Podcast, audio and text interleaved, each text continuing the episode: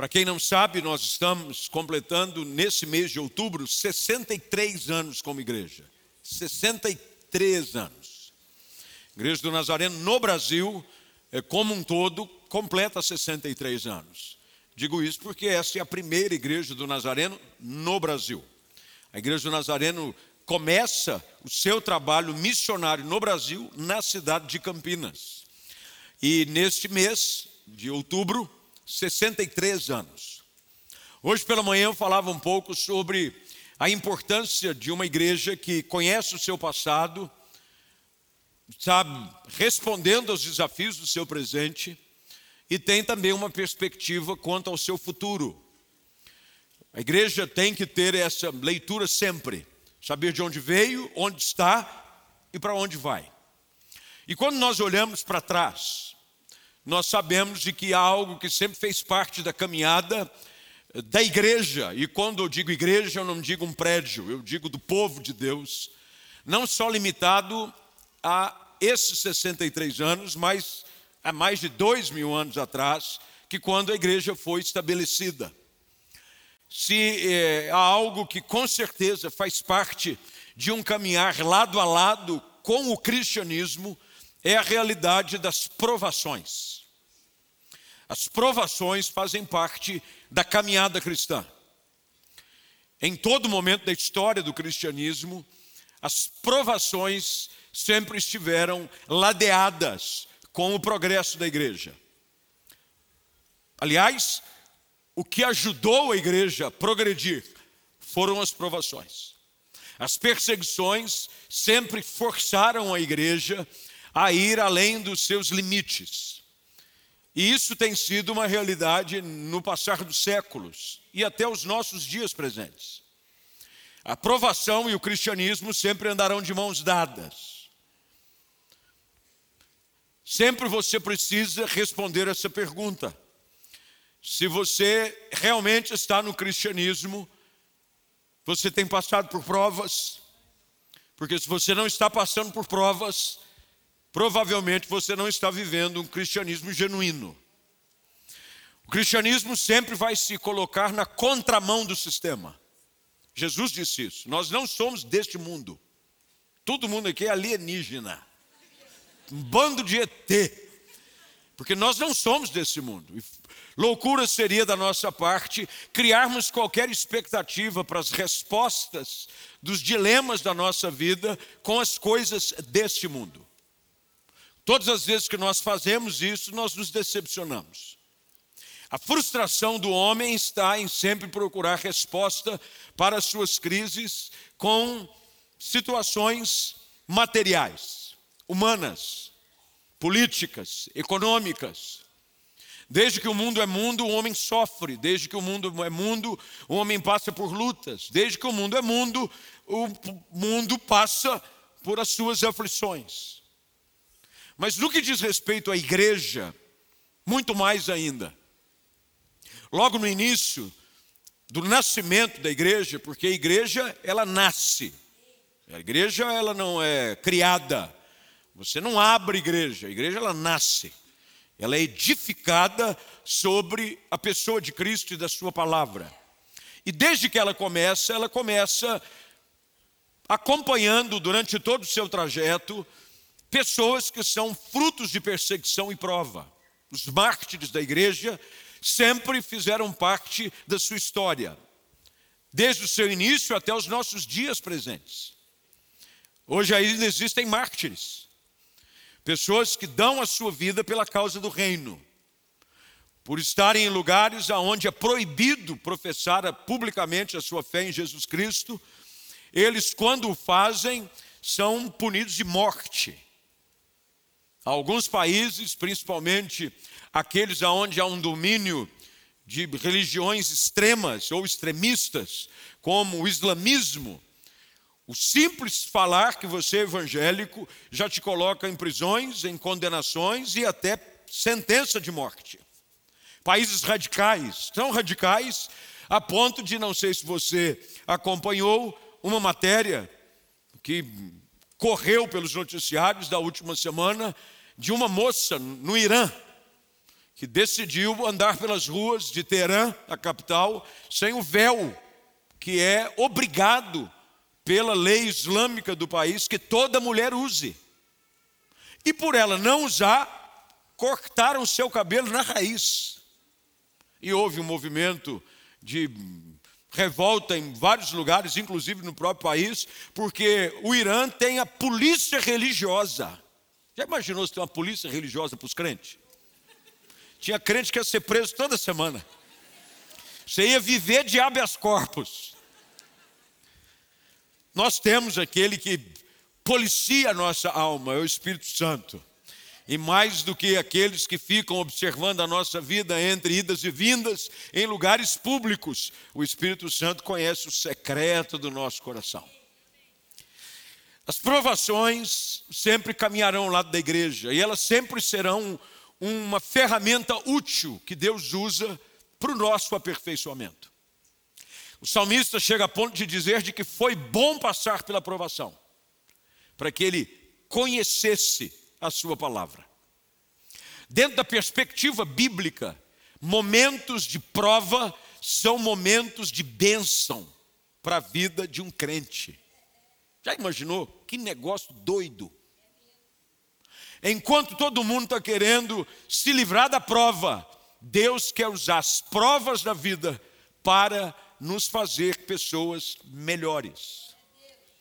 É por isso que Tiago escreve essa epístola, porque o contexto qual a igreja se encontrava naquele período era um período de extrema provação. Você vai encontrar isso nas características da carta de Tiago, você vai encontrar essas características na primeira epístola de Pedro, você vai encontrar características como essas também na carta aos Hebreus, porque perseguição para o cristianismo é algo normal. Eu não sei como é que tem gente que fica dizendo: ah, agora estão perseguindo a igreja. Agora? Onde você estava esses dois mil anos? A igreja sempre foi perseguida. A igreja, no único momento do seu nascimento, que ela contava com a simpatia do povo, mas foi até os resultados do Evangelho serem produzidos na vida de pessoas que produziam um levante religioso, político, contra o avanço da igreja. Mas Deus tem sempre um propósito maior com tudo aquilo que acontece na nossa vida. O nosso desafio é termos essa percepção. A nossa falta de entendimento às coisas que Deus está fazendo nos impede de usufruir com plenitude aquilo que Deus tem para nós. Se não enxergarmos à luz da palavra o que acontece com a nossa vida, nós ficaremos caminhando como cegos, sem encontrar sentido para nada, achando que somos fruto do destino, do acaso, das circunstâncias, quando sabemos de que nada disso é verdade na nossa vida. Deus tem um plano para nós. Deus tem um propósito para a sua igreja. E Deus usa até o dia mau, o dia da adversidade, e até o ímpio para nos abençoar. Pode parecer loucura, mas o caminho de Deus, ele é perfeito. E ele o faz até mesmo em meio à tormenta. Deus faz o seu caminho no meio de uma tempestade. As tempestades não impedem Deus de caminhar de abrir caminhos, de estabelecer estradas. Ele é o Deus que abre caminho no meio de um mar e faz brotar rios no meio de um deserto. Esse é o nosso Deus. Portanto, Tiago tem aqui uma preocupação, e a preocupação que fica evidente nessas primeiras palavras, mas que também se torna evidente tão necessária para os nossos dias hoje a importância de termos a leitura ideal sobre o que as provas que nós enfrentamos devem produzir na nossa vida. Não é apenas um acaso, há um propósito. Deus quer usar o nosso tempo difícil, a nossa prova, para produzir em nós algo que somente através dela poderá ser produzido. É interessante notar que o texto, ele é muito bem dirigido, ele é endereçado a cristãos. O início do verso 2 nos deixa enxergar isso claramente. O verso número 2 diz: Meus irmãos. Cai por terra aqui, primeiramente, aquela falsa ideia de achar de que, por estarmos debaixo do cuidado do Senhor, estamos isentos às provações da vida. Não estamos. Pelo contrário, assim como o sol e a chuva caem sobre todos, a chuva cai sobre todos, o sol nasce sobre todos, há essa democracia de Deus em permitir de que a humanidade seja vivida de forma comum a todos. Quanto à provação, há aqui um benefício em ser cristão. É de que quem não conhece a Deus não entende o propósito e o porquê de algumas coisas. Quando aqueles que andam com Deus e conhecem a Jesus, entendem o porquê e o propósito de Deus para todas as coisas, à luz da Sua palavra. É por isso que eu e você precisamos da revelação da palavra pela ação do Espírito Santo. Aquele que conhece a palavra de Deus e conhece a direção que o Espírito Santo quer dar à sua igreja, não anda mais agora conduzido por circunstâncias, por climas espirituais, por condições climáticas da vida, para se posicionar em Deus. E Tiago está aqui agora claramente dizendo: meus irmãos, vocês precisam considerar motivo de grande alegria. E preste atenção que ele diz no verso 2: sempre que passarem por qualquer tipo de provação. O que Tiago quer nos ensinar e o que o Espírito Santo quer hoje aplicar sobre o nosso coração é exatamente a perspectiva que eu preciso ter sobre as coisas que estão acontecendo na minha vida. Tudo é uma questão de perspectiva. Quando eu tenho uma perspectiva correta sobre aquilo que está acontecendo na minha vida, eu começo a progredir na fé. Quando eu não sei o que está acontecendo, eu me torno apenas um reagente. Eu reajo sem percepção nenhuma às coisas que estão acontecendo. E normalmente, quando apenas nós reagimos, nós temos dificuldade de crescer. Todo o nosso agir, toda a nossa posição, toda a nossa postura, pela ação do Espírito, deve ser muito bem intencionalizada de uma forma racional. E Tiago está querendo aqui esclarecer aos crentes, assim como Deus hoje quer nos esclarecer, de que as provações da vida devem produzir em nós um sentimento de expectativa de que Deus vai produzir algo bom em meio a tudo o que está acontecendo. Tende por motivo de grande alegria. Todas as vezes que passardes por todo tipo de provação. Existem vários tipos de provações.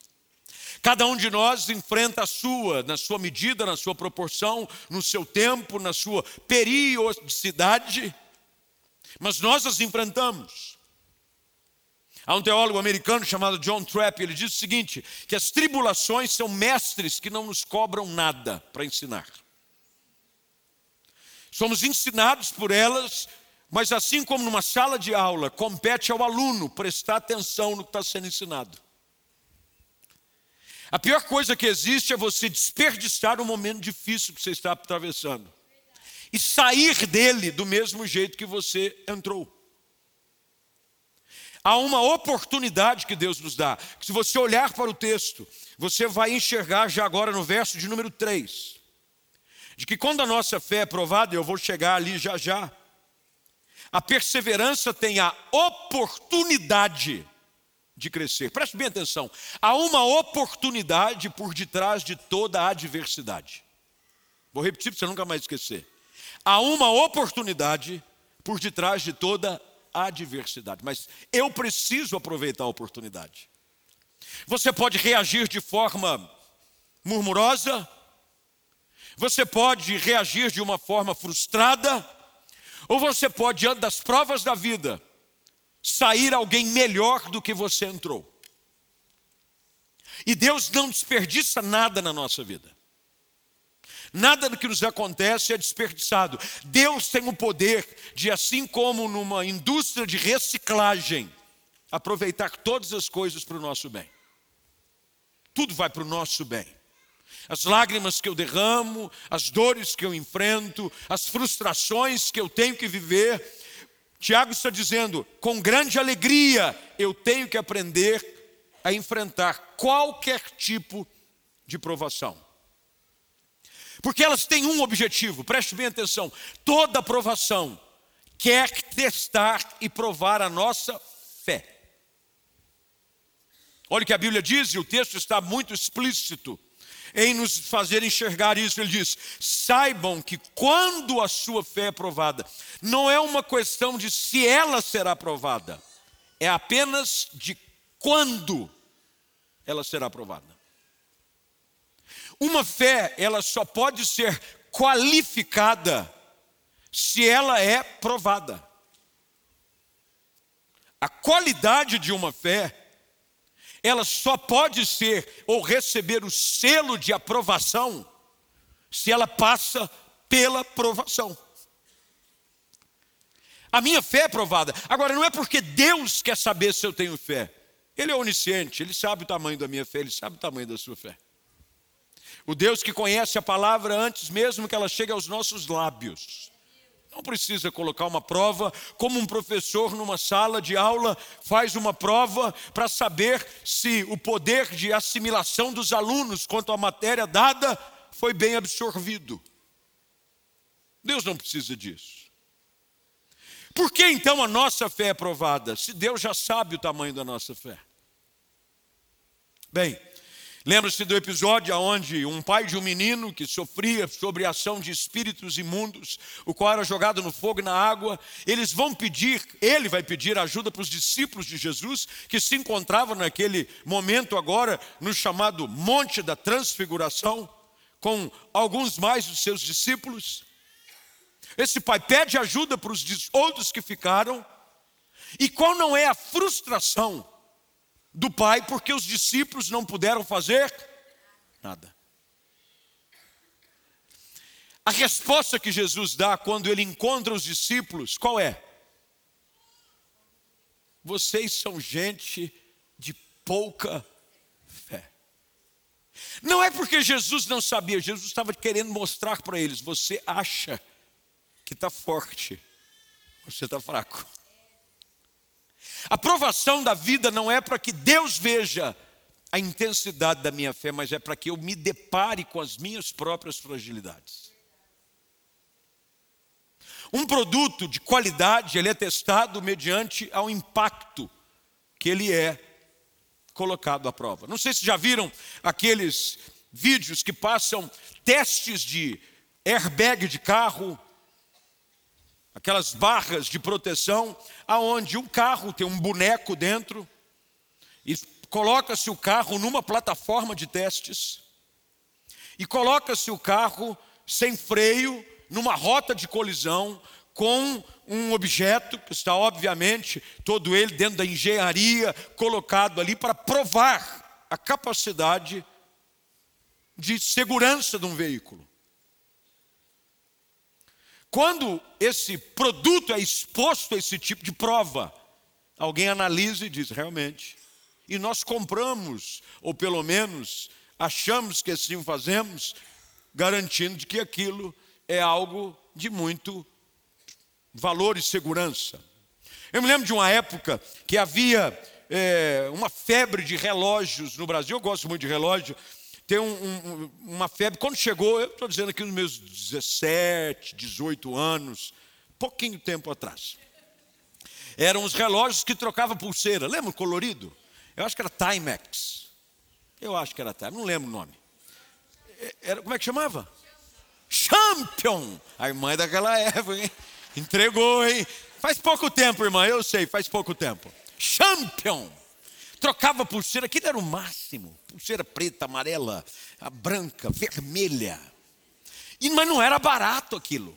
Pelo menos não para a minha realidade. Mas tinha um rapaz que estudava comigo, que ele hacía viajes al Paraguai com seu papá.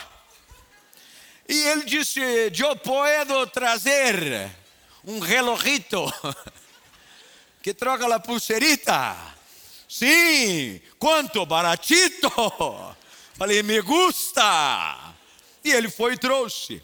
Mas a fama, pelo menos naquela época, hoje eu não sei é, se a fama continua a mesma, dá licença, era que os produtos originários daquela região não tinham lá muito bem a sua qualidade garantida. La garantida sou eu. Bem, mas era o que dava para o bolso naquela época. Juntei algumas poucas economias e comprei o relógio de múltiplas cores. Usava, colocava, era uma festa. Aquela época que tinha, lembra de um tênis chinesinho? Lembra desse ou não? É, irmão. Tava borracha, era um negócio, uma festa aquilo, era uma febre. E aí você, eu pus o relógio no braço, e até que um dia tinha algum tipo de atividade, eu não sei se era na igreja, em que precisava ir para a piscina. E o diferencial do relógio de múltiplas cores de pulseira era que ele era prova d'água. Falei, agora que eu envergonho o diabo. Coloquei o relógio no pulso, fui para a água e o champion afundou. Do jeito que bateu água, a água entrou. E aquilo que aparentemente parecia ser algo igual aos demais, teve a sua qualidade contestada pela prova da água. Às vezes as lutas da vida servem exatamente para isso. Para nos mostrar de que nós pensamos estar em pé, mas não estamos. Quando as escrituras chamam a atenção sobre esse aspecto, eles, ao contrário do que muitas pessoas citam esse texto erroneamente, eles chamam a atenção sobre aqueles que pensam estar em pé, que devem cuidar para não cair. As provações da vida têm um objetivo: provar a qualidade da minha fé e da minha maturidade espiritual. Tanto é que quando Tiago escreve essas palavras, ele diz: é necessário que a sua fé, a sua perseverança cresçam, para que quando ela estiver plenamente desenvolvida, verso de número 4, vocês serão maduros e completos. A maturidade espiritual, ela só é desenvolvida na pressão é na pressão. É igual aquele tipo de comida que só dá para fazer na pressão. Eu me lembro que uma vez fui chamado para comer canjica. Eu gosto de canjica. A canjica bem feita, irmão. Uh, maravilha. Minha esposa faz uma maravilhosa. Mas eu me lembro que uma vez fui chamado para comer canjica. Eu era moço também. Há uma época da nossa vida que qualquer coisa que te chamam para comer, você vai. Você não quer saber nem qual é o prato. Você vai, ainda mais quando é, ó, na faixa. Eu fui comer canjica na casa de uma irmã da igreja. Eu acho que eu já era pastor. Fui comer canjica. E a senhora, fiz uma canjica. Eu sei que o senhor gosta de canjica. Eu falei, glória a Deus, serviu a canjica. Botou a canjica no pote. E eu, com sede, fui ao pote. Quando eu pus a canjica na boca, estava duro igual um pau não conseguia comer. E eu arrumei um jeito de devolver a canjica. E fiquei com aquele negócio, vira daqui, vira de lá, vira daqui, vira de lá. E a conversa vai, e a canjica, pastor? A canjica está aí, minha irmã. Uma benção a canjica. Até que ela foi experimentar. Quando ela experimentou, ela disse, uh, pastor, está dura. Falei, e muito. Bastante. Ela disse: Ô oh, pastor, eu acho que é um problema que eu estou com a minha panela de pressão. Ela estava escapando ar. Falei: É, irmã. Com certeza, está na hora. E aí, trocar borracha, aquelas coisas, né? Mas a pressão não era necessária para cozinhar e amolecer o milho da canjica. a gente precisa entender de que há algumas pressões que são necessárias para nos tratar. E Deus tem um objetivo nelas. E ao invés de nós ficarmos questionando o porquê das provações, Deus quer que você entenda o para quê das provações. O que eu posso fazer para melhorar, o que eu posso fazer para sair dessa situação mais maduro. Você não pode desperdiçar as crises da vida. Você não pode desperdiçar um momento de portas fechadas, porque o nosso Deus é um Deus também de portas fechadas. E nas portas fechadas, Deus quer nos ensinar coisas que com as portas abertas nós não aprenderíamos. Tiago faz questão de ensinar aos crentes daquele tempo, assim como Deus quer que aprendamos hoje de que as lutas da vida sempre têm um propósito de amadurecimento. Para que quando eu for enfrentar uma dificuldade, a minha maturidade seja outra. De que eu não haja mais como criança, de que eu não reaja mais como menino. Paulo escreve isso aos Coríntios sobre a realidade de que um dia ele precisa dar a eles leite a beber, porque eles ainda eram meninos na fé, imaturos não podia dar a eles alimento sólido, porque ainda não haviam crescido, desenvolvido. E o desenvolvimento espiritual é uma decisão. Eu preciso fazer bom uso das oportunidades para que a palavra de Deus produza na minha vida aquilo que ela tem o poder de produzir. Tempo de igreja não tem nada a ver com maturidade. Crente não é banana, que você enrola no jornal e deixa. Lembra daquela teoria? Ainda tem essa teoria, né? Você pega um jornal, apesar que não é difícil achar jornal. As bananas agora estão dificultando para amadurecer. A luta aumentou até para banana, coitada.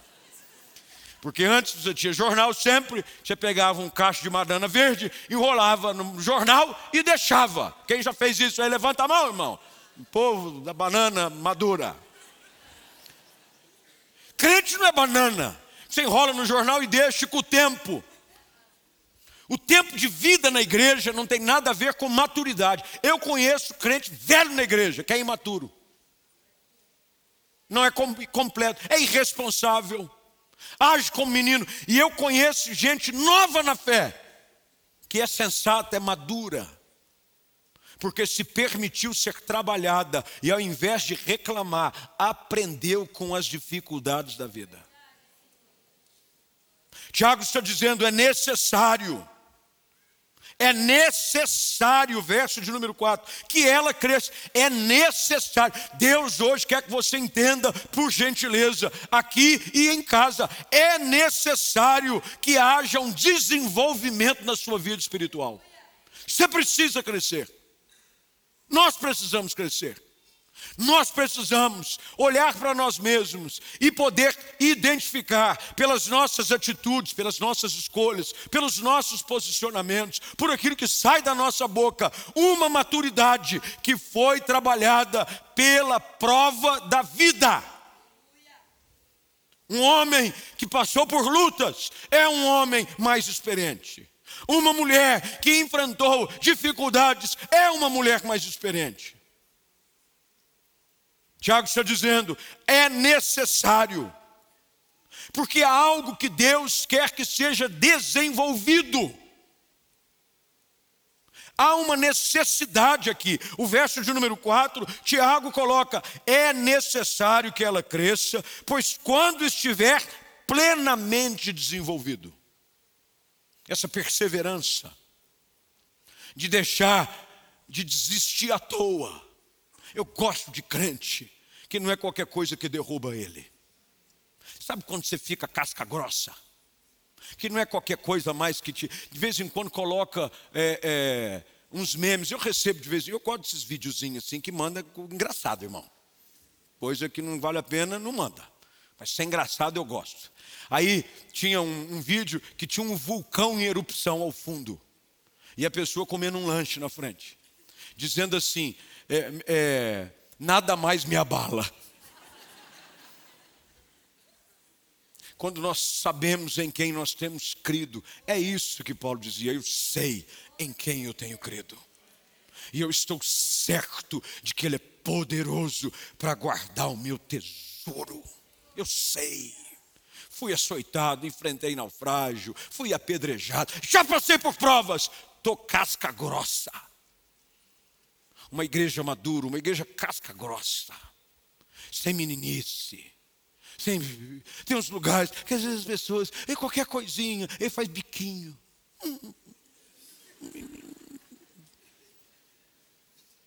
O louvor, às vezes, devia ser substituído por canções de ninar.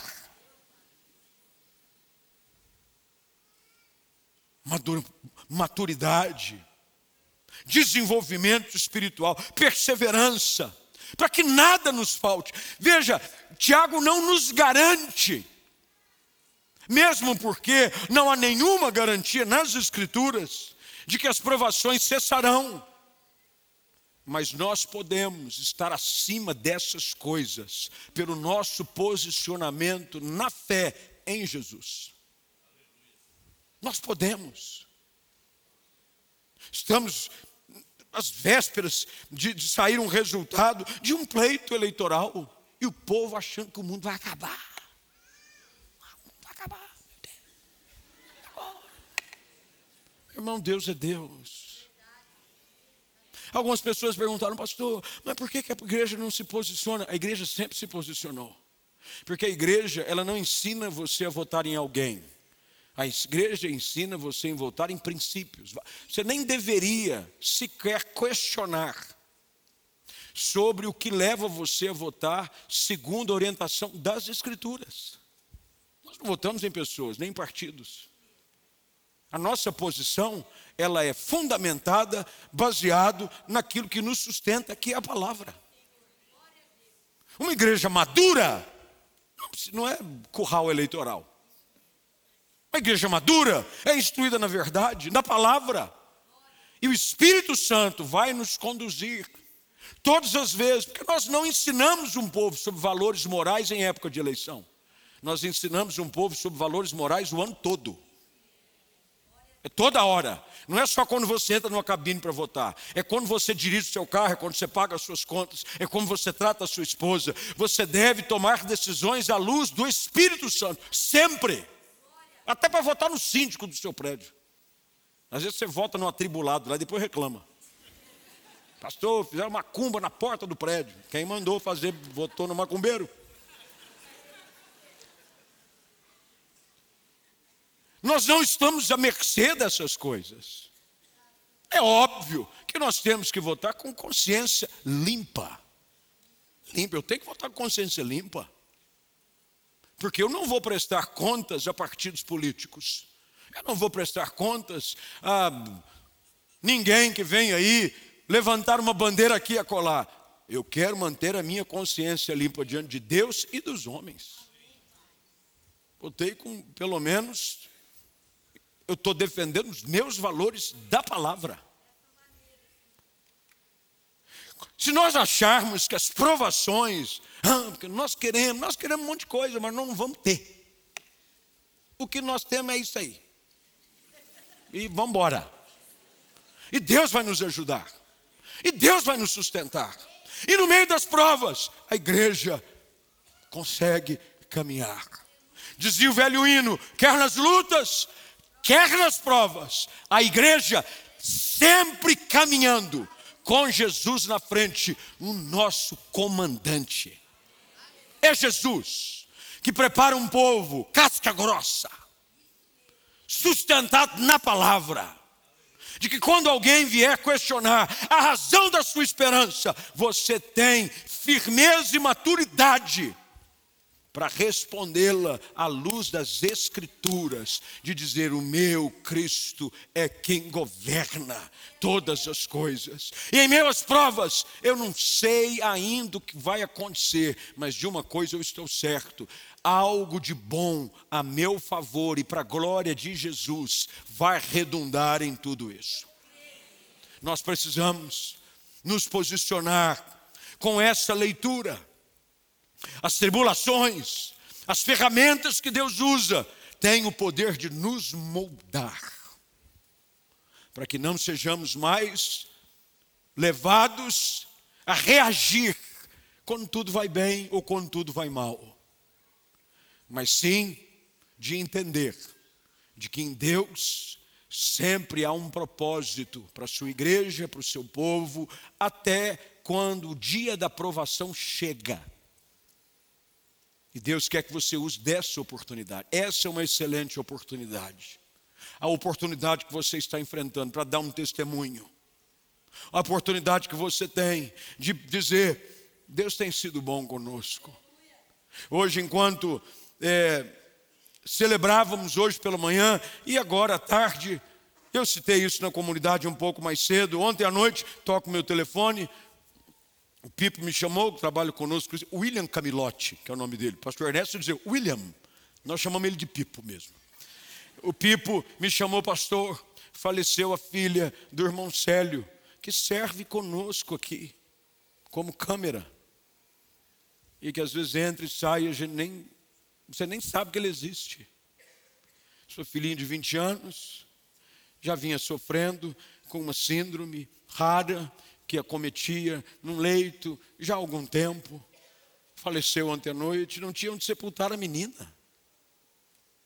Liga, pastor, não tem. Liguei para o pastor André. O pastor André que é o responsável, sabe onde nós temos jazigos disponíveis. Disse.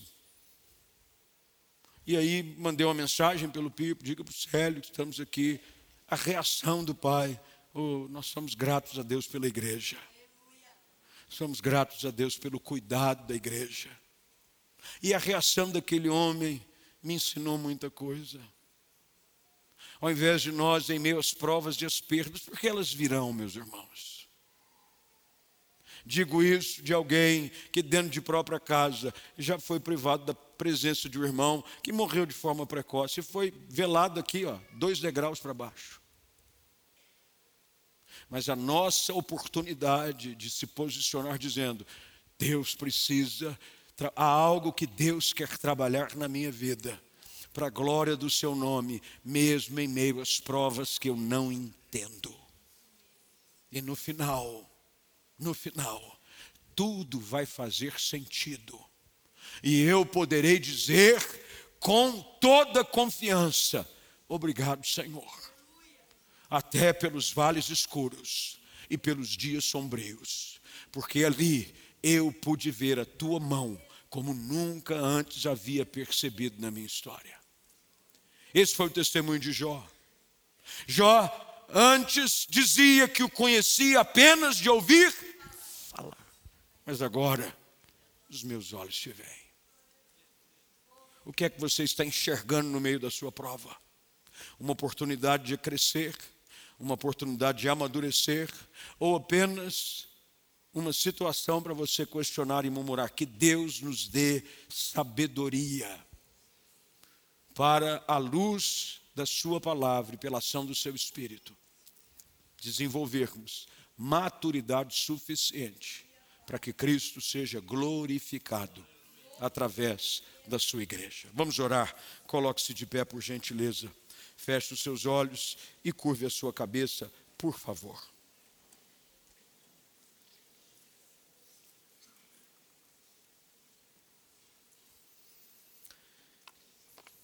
Eu quero orar com você. Nós estamos sempre diante de oportunidades de crescimento e nós não podemos desperdiçar essas oportunidades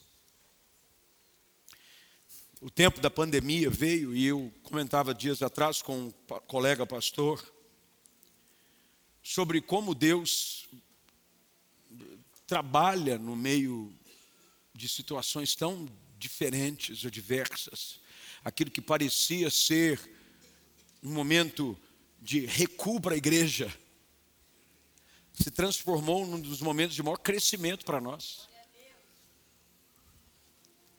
Momentos onde a gente estava preocupado, nós estávamos caminhando para o final das últimas parcelas que nós tínhamos comprado do estacionamento ali do outro lado da rua, onde você hoje paga o seu, para o seu carro livremente, não precisa pagar mais agora, graças a Deus, fruto da sua fidelidade mesmo. do seu dízimo, da sua oferta, nós conseguimos comprar o espaço, mas nós estamos com parcelas altas para pagar. Aí vem a luta, da dificuldade, pandemia, o povo espalha, e agora? Desemprego, o pessoal contribui na medida que tem. Você usa da fidelidade com aquilo que você recebe. Muita gente perdendo emprego, muita gente que vivia de um emprego é, sem carteira assinada, vendia suas coisinhas, pastor, não tem nada. E a gente, agora, como é que faz? Deus vem, derrama de forma super abundante sobre nós, conseguimos pagar, quitamos, nós antecipamos as últimas parcelas para quitar, que bênção. No meio da prova, Deus quer nos ensinar da sua fidelidade, da sua bondade. Mas Deus também quer que você amadureça, você cresça, que você desenvolva a sua perseverança. Coisas que antes te faziam desanimar, hoje não é qualquer coisa que me derruba, não, companheiro. Não é qualquer coisa mais, não, que me tira a noite de sono. Não é mais, não. Eu tenho que confessar para você. Houve uma época na minha vida que algumas coisas facilmente me tiravam o sono. Hoje, ah, por quê? Deixa. Estou falando, deixa eu falar. Tem uma época que você fica mais preocupado com o que os outros estão falando do que aquilo que Deus diz a seu respeito. Mas precisa chegar um momento em que você está mais preocupado com aquilo que Deus fala a seu respeito do que aquilo que as pessoas têm a dizer a seu respeito. Aí você vai amadurecendo. Ó, como diz o outro, estou só na brisa. Madura. Você vai usando das provações para desenvolver. Porque nós somos na pressão. É a teologia da canjica. Você bota essa aí. Porque o pastor hoje falou sobre canjica na pressão. Deus quer trabalhar em nós. Deus trabalhar em nós para que através da nossa vida o mundo traga glória a Jesus. Puxa vida, ele está diferente, olha a prova. Por que, que ele não desmorona? Ah, porque eu amadureci. Não, não, eu estou tô, tô mais perseverante. A perseverança foi desenvolvida, ela cresceu na minha vida. E Deus vai nos ajudar. E você vai sair desse momento melhor do que você entrou. Porque hoje Deus abriu os teus olhos para você se posicionar de uma forma diferente. Vamos orar, Senhor nós pedimos que a tua palavra produza em nós nessa noite aquilo que o Senhor tem poder de fazer na nossa vida, transformar nossa realidade, mudar a história da nossa vida pela ação do teu Espírito. Ó Senhor, que a tua palavra revelada traga entendimento ao nosso coração. Não nos permita sermos levados de um lado para o outro por qualquer vento de ensino de doutrina. Nós não queremos ser pessoas que são condicionadas a reagir mediante as circunstâncias. Nós queremos ser um povo que está firmemente alicerçado sobre a rocha da tua palavra. Que nós possamos olhar para as provas, que elas vêm, elas vêm, e quando ela vier para provar a nossa fé, que a nossa fé, quando provada, seja aprovada pelo Senhor. E que nós possamos ouvir dos teus lábios palavras que nos encorajam a continuar. Que o Senhor, ao olhar para nós, se agrade de nós. Que o Senhor, olhar para nós diante das lutas, das portas fechadas, das provações, diga: Isso é um povo que entendeu de que tudo que acontece na vida deles está sob o meu controle. E de que, mesmo que eles não entendam nada, eles decidem confiar. E que nessa atitude nós possamos, ó Deus, sermos cada vez mais trabalhados pelo Senhor. Ajuda a tua igreja, ajuda a minha vida, ajuda tantos quantos hoje estão passando por momentos de luta, de perda, de prova. Ó Senhor, que a maturidade, o crescimento possa ser um resultado real na vida de cada um deles. Em nome de Jesus. Amém.